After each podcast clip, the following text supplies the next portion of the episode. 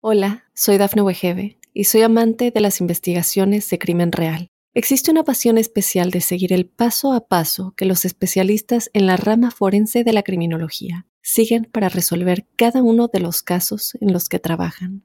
Si tú, como yo, eres una de las personas que encuentran fascinante escuchar este tipo de investigaciones, te invito a escuchar el podcast Trazos Criminales con la experta en perfilación criminal, Laura Quiñones Orquiza en tu plataforma de audio favorita. Óyenos audio. Advertencia. El siguiente episodio tiene contenido que puede molestar la sensibilidad de algunas personas. Bienvenidos a Pasión que Mata. Una mujer que vendía sexo. Dos niñas pequeñas muertas. Y una historia de horror que entristeció a todo el Reino Unido.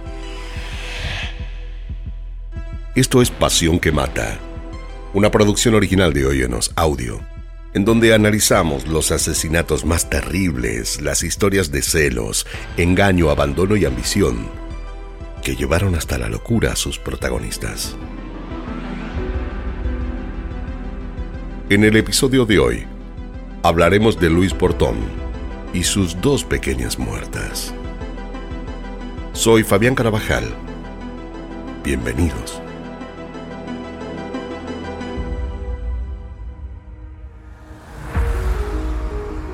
Luis Portón. Tenía 22 años. Estaba separada de su pareja y padre de sus hijas, Chris Draper, y vivía con sus dos pequeñas hijas, Lexi de 3 años y Scarlett de 17 meses, en Beechwood Court, en Rugby, al medio oeste de Inglaterra. De pequeña se había criado en el seno de una familia normal, tanto su padre como su madre habían intentado darles todo a Luis y a sus hermanos. Los domingos procuraban pasarlos en familia, primos, tíos, abuelas, donde cada uno contribuía con la elaboración de un plato de comida para que todos pudieran disfrutar de un almuerzo culinario a lo grande. Pero en estas reuniones Luis no se sentía cómoda. Cuando sus padres no la veían, solía pegarles o tirarles del pelo a sus primos más pequeños, si no solía quedarse en su cuarto y no bajaba en toda la tarde.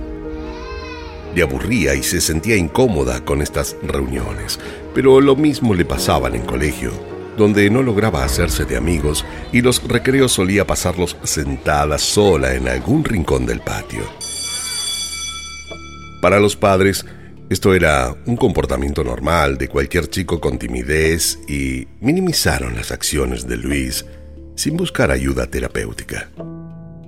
Los hermanos de Luis también comenzaron a alejarse de ella y de alguna manera la pequeña se comenzó a aislar cada vez más hasta que se le olvidó el camino de retorno. Sus padres, que habían tenido un matrimonio feliz, de un día para el otro comenzaron a tener discusiones diarias.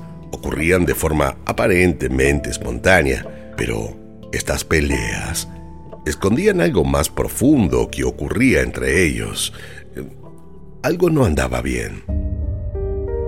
La familia dejó de ser lo que había sido y nadie podía explicarse qué era lo que estaba sucediendo, pero con los meses, todo obtuvo su debida explicación. La madre de Luis abandonó a su familia y se fue a vivir con otro hombre con el que estaba engañando a su esposo hacía ya un tiempo.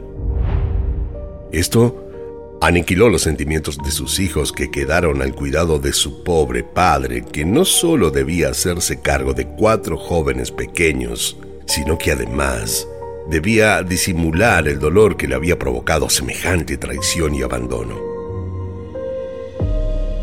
Si bien Luis siempre se mostraba como una niña que nada parecía afectarle, la ausencia de su madre caló fuerte en su corazón y de ser una niña más bien aislada con ciertas actitudes violentas, pasó a ser decididamente una busca pleitos.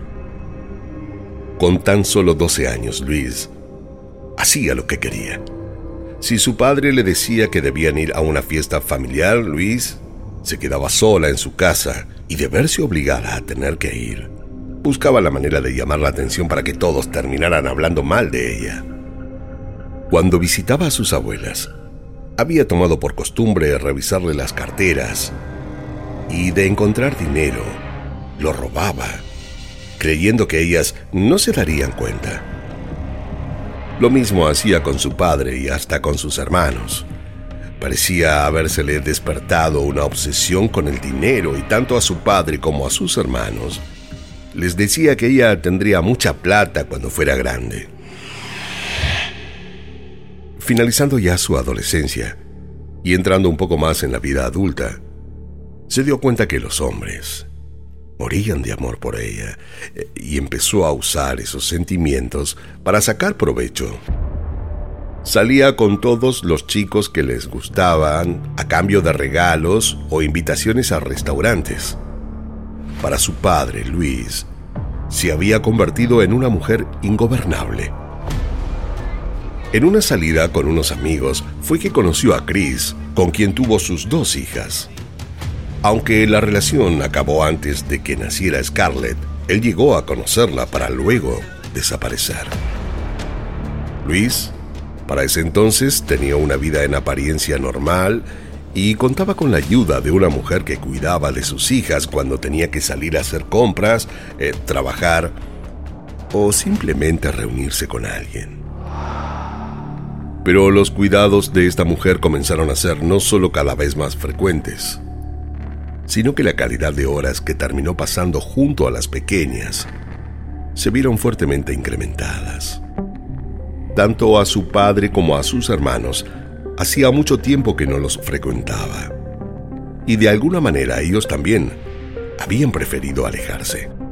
Al no tener vínculos familiares, construyó más relación con personas que conocía ocasionalmente, y en su mayoría estos eran todos hombres. Luis pasaba más tiempo fuera de su casa que al cuidado de las niñas. Subía foto con lencería erótica en sus redes y se daba cita con hombres que conocía a través de las aplicaciones con quienes tenía sexo casual. Luis Parecía querer hacer cualquier cosa antes de estar con sus hijas. Hasta ella misma admitió a sus amigas que la maternidad no le estaba resultando una tarea fácil y que lejos estaba de ser lo que ella siempre había imaginado. Además, como su exmarido no la ayudaba en nada, era ella sola la que debía criarlas y procurar el dinero para que las pequeñas pudieran tener una vida digna, o por lo menos esto era lo que ella se decía a sí misma. Luis comenzó trabajando como modelo ocasional de ropa y algunas otras marcas, pero ese trabajo no le garantizaba continuidad alguna ni buenas pagas. Al descubrir que era del gusto de los hombres en todas las aplicaciones de citas que se había notado, es que decidió comenzar a cobrar por tener sexo. Y en algún lugar hasta lo disfrutaba. Lo hacía desde una página web, allí ofrecía sus servicios, que eran varios, venta de fotografías y videos eróticos, venta de sexo normal y sadomasoquista, y también se presentaba como una buena dama de compañía para eventos o fiestas. En caso de que alguno de sus clientes eh, tuviera problemas en la reserva de hoteles o disponibilidad de espacio a la hora de contratar sus servicios, Luis les ofrecía su vivienda para tener sexo. Era en el cuarto donde ella misma dormía con sus hijas, sin sentir miedo de dejar entrar hombres extraños en su casa. Había logrado una larga lista de clientes y era cada día más solicitada. Le llegaban nuevos clientes por recomendación de amigos o familiares y Luis comenzó a ver con desagrado a sus hijas Sentía que de alguna manera ellas le impedían que pudiera trabajar aún más, así hacerse de más clientes y dinero. El descuido para con sus hijas era cada vez más notorio. Hasta llegó a dejarlas a las pobres niñas solas y salir a trabajar lejos de la casa. Una era un bebé que podría haber llorado horas por hambre o la simple necesidad de sentirse acurrucada en los brazos de su madre.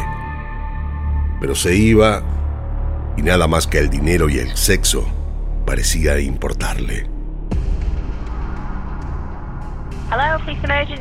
El 2 de enero, Luis llamó al hospital. A su hija le estaba costando respirar. Las indicaciones que le dieron fueron que no demore ni un minuto y la lleve cuanto antes a la clínica. Y eso fue lo que hizo. Tomó las llaves del auto y cargó a sus hijas. Debía llevarlas al hospital, pero extrañamente, mientras su hija se estaba ahogando en el asiento de atrás, paró en una estación de servicio para cargar gasolina y comprar una bebida en la tienda del lugar. Hola, soy Dafne Wegebe y soy amante de las investigaciones de crimen real. Existe una pasión especial de seguir el paso a paso que los especialistas en la rama forense de la criminología siguen para resolver cada uno de los casos en los que trabajan. Si tú, como yo, eres una de las personas que encuentran fascinante escuchar este tipo de investigaciones, te invito a escuchar el podcast Trazos Criminales con la experta en perfilación criminal, Laura Quiñones Orquiza, en tu plataforma de audio favorita. Parecía no comprender del todo la magnitud de la situación, y es que no todas las personas reaccionan de la misma manera ante un evento crítico. O eso se quiso pensar en el momento.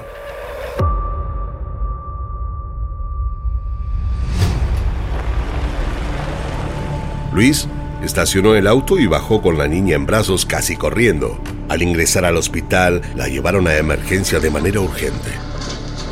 La niña tenía las vías respiratorias tapadas. Podría ser producto de algún virus o una alergia, por lo que enseguida fue tratada con antibióticos y puesta en observación. Los médicos pensaron que la pequeña podía sufrir alguna afección respiratoria aún no detectada. Lexi tenía la carita triste. Estaba en la camita del hospital, asustada.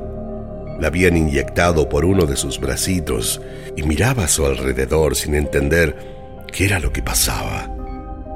Se comportó demasiado bien, dada su corta edad. Lloraba como en silencio y luego se quedaba dormida. Las enfermeras fueron las que más compañía le dieron y la pequeña no dudó en agarrarlas fuertes con sus manos. Luis, en vez de estar eh, parada frente a su hija como cualquier otra madre, se sacaba fotos eróticas encerrada en el baño para enviarle a uno de los hombres con los que se veía.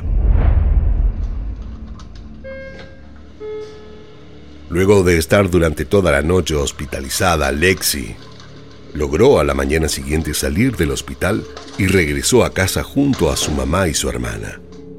Los médicos fueron sumamente precisos con Luis. Le dijeron que debía estar muy atenta al cuadro de la pequeña y que de ocurrir nuevamente debería llamar en forma rápida para que una ambulancia se haga presente en el domicilio.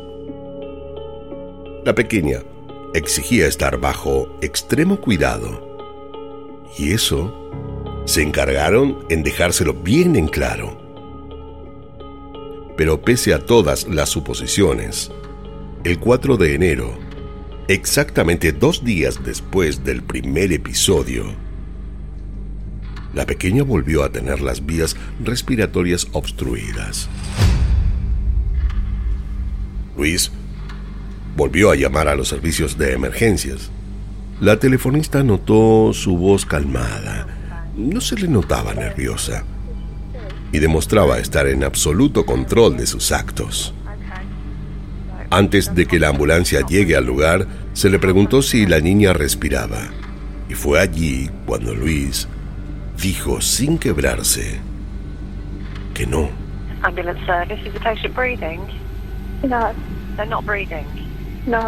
Para cuando la ambulancia llegó, la niña estaba boca abajo y le había salido líquido por la boca, pero lamentablemente hacía minutos ya que estaba muerta.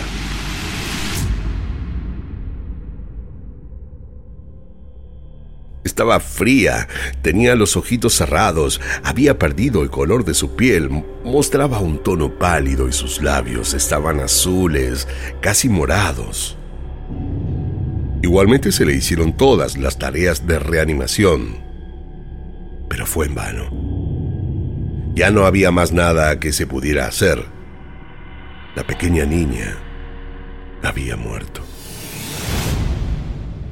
A los médicos intervinientes les llamó poderosamente la atención que la niña tuviera ya cierta rigidez corpórea. Esto era un signo claro de que había estado sin vida un tiempo mayor a que la madre llamara para pedir asistencia. Luis parecía estar entera. La pequeña fue trasladada en la ambulancia a la morgue para ser vista por los forenses a cargo. Luis se quedó en su casa sola con su otra hija, tomó el teléfono y le avisó a su expareja de lo sucedido. Sorprendentemente, y más allá de lo que la misma Luis hubiera imaginado, la reacción de él fue de una inmensa tristeza y desconcierto. Hasta le dijo que iría a su casa para estar con ellas y acompañarlas un poco en ese difícil momento. Los forenses no encontraron nada extraño en el cuerpo de la niña, ninguna anomalía que le hubiera producido la muerte. Por tal motivo le llevaron los restos de la pequeña a Luis para que pueda ser enterrada en una ceremonia sencilla. Los días siguientes fueron extraños. Luis parecía no estar muy presente. Continuó con su rutina, retomó su trabajo y habló muy poco con la gente de lo sucedido. No todos llevan el dolor de la misma manera y ella parecía saber ocultar muy bien sus sentimientos porque lo cierto es que nadie tenía motivos para poner en duda de que no estuviera sufriendo por dentro. Mientras aún estaba con la pérdida a flor de piel, la desgracia llamó nuevamente a su puerta. Hola, soy Dafne Wegebe y soy amante de las investigaciones de crimen real. Existe una pasión especial de seguir el paso a paso que los especialistas en la rama forense de la criminología siguen para resolver cada uno de los casos en los que trabajan. Si tú, como yo, eres una de las personas que encuentran fascinante escuchar este tipo de investigaciones, te invito a escuchar el podcast Trazos Criminales con la experta en perfilación criminal, Laura Quiñones Orquiza, en tu plataforma de audio favorita. Apenas 17 días después de la muerte de la niña, la segunda hija de Luis, Scarlett, pasó por el mismo cuadro. Una severa obstrucción de las vías respiratorias, además de un leve sangrado en el cuello, que les pareció extraño a los médicos intervinientes. Como si la pequeña hubiera sufrido algún tipo de presión en la zona. Una vez más, Luis llamó a emergencias, pero cuando los médicos llegaron, Scarlett ya estaba muerta. Una bebé de tan solo 17 meses. Para los médicos no haber podido hacer nada fue devastador. Estando allí, se enteraron que hacía apenas semanas que Luis había perdido de la misma forma a su otra hija. No sabían qué hacer o, qué decir. Una de las mujeres de la ambulancia le sirvió un vaso con agua a Luis la tomó de la mano y se quedó unos minutos sentada junto a ella. Era inimaginable por lo que estaba pasando. ¿Cómo Luis eh, podría reponerse a semejante dolor? La casa, colmada de juguetes y ropa de las niñas, fotos en los portarretratos de ellas mismas riendo en brazos, comiendo o festejando alguno de los pocos cumpleaños que llegaron a celebrar. ¿Cómo la vida podía haber sido tan injusta con ellas? Pero para la policía y los médicos, algo resultaba sumamente extraño. ¿Cómo podía explicarse que fueran dos muertes con una mínima diferencia de días y por la misma causa? Y esta pregunta fue lo que dio pie a una investigación. Mientras los médicos forenses y la policía se abocaron a dar con las posibles causas de sus muertes, Luis intentaba llevar como podía su nueva vida. Pero sin saberlo, estaba en la mira de todos. La necropsia que se llevó a cabo con la segunda niña fue más rigurosa y los datos que arrojó fueron demoledores, ya que se comprobó que Scarlett había padecido una obstrucción deliberada del aire, es decir, que la habían estrangulado.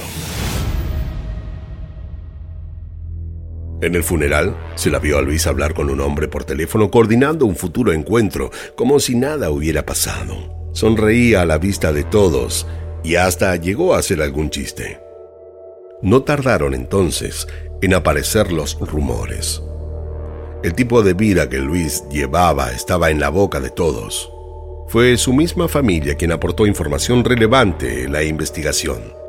Gracias a ellos, se supo que Luis se daba cita con extraños que conocía a través de las redes sociales o aplicaciones de encuentros donde ofrecía sexo a cambio de dinero. Otro hombre, de quien la policía no reveló su identidad, confirmó que había estado teniendo sexo en la habitación de Luis mientras sus hijas dormían a un costado de la cama.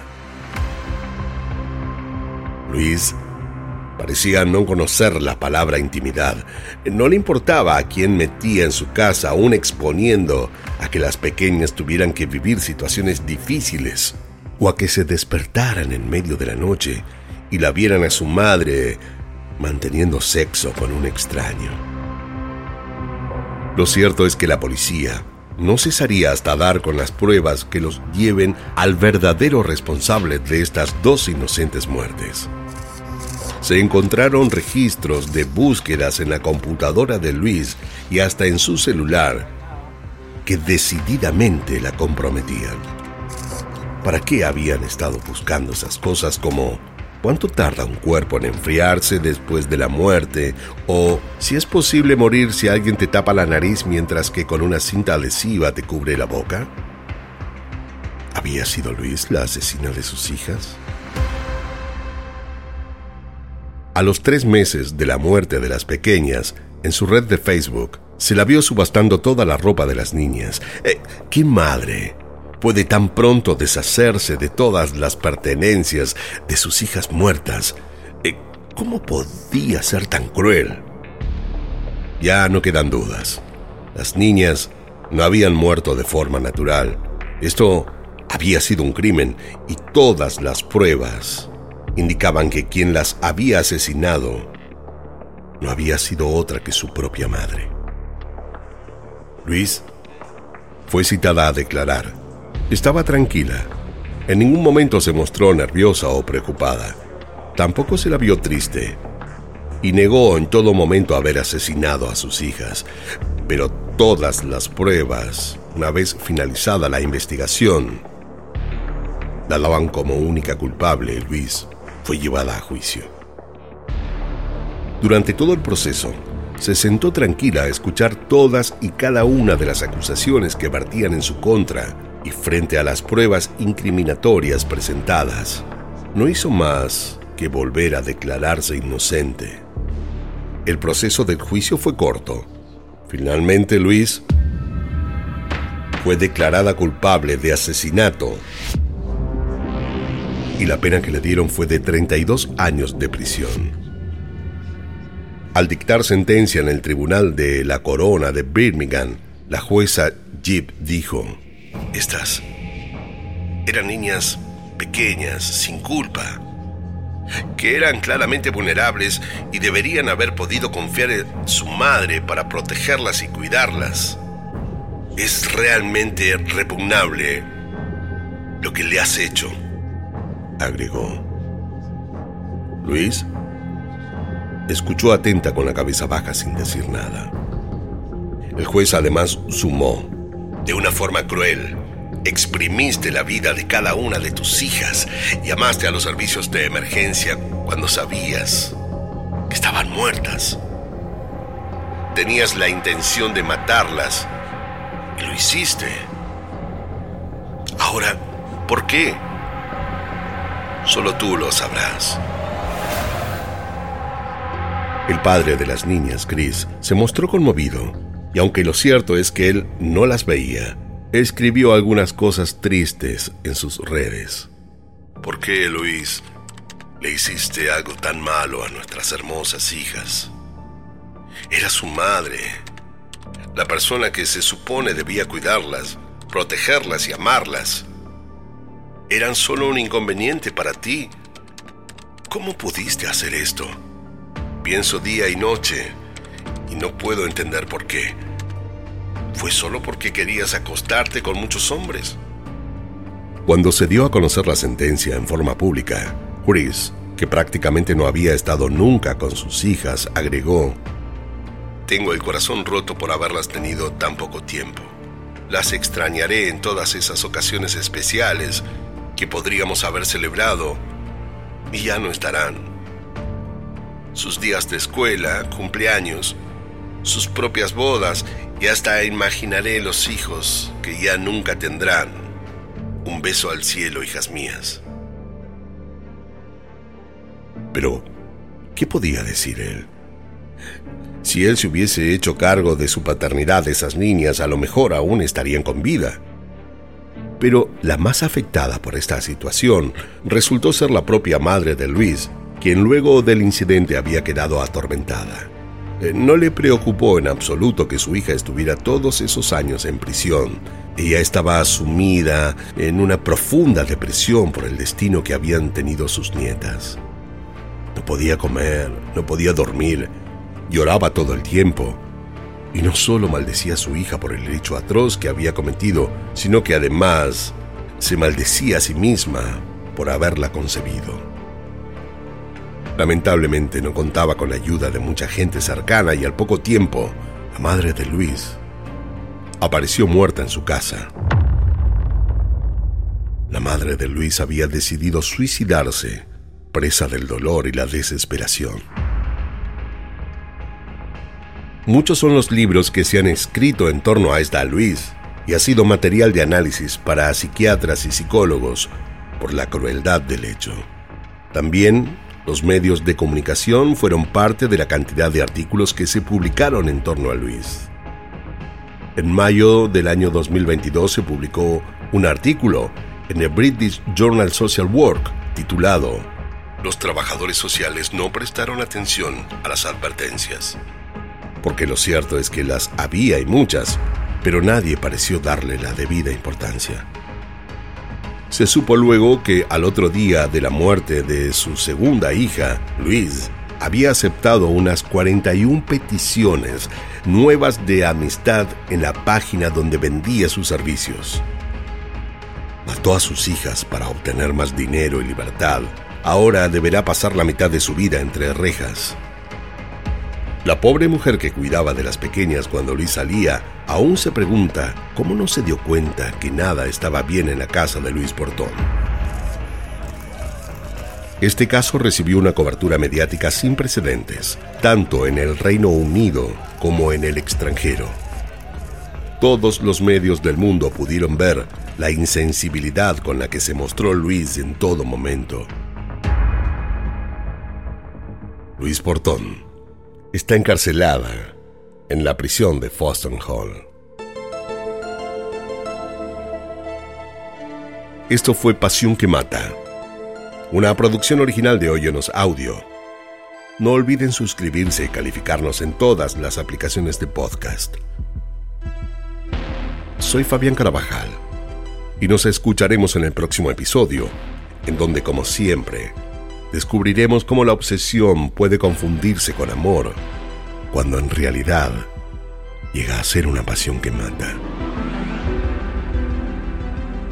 En la narración Fabián Carabajal, producción ejecutiva Daphne Wigebe, guion y producción Débora Montaner, edición y montaje Fabián Carabajal Diego Arce, música original Janon Joel.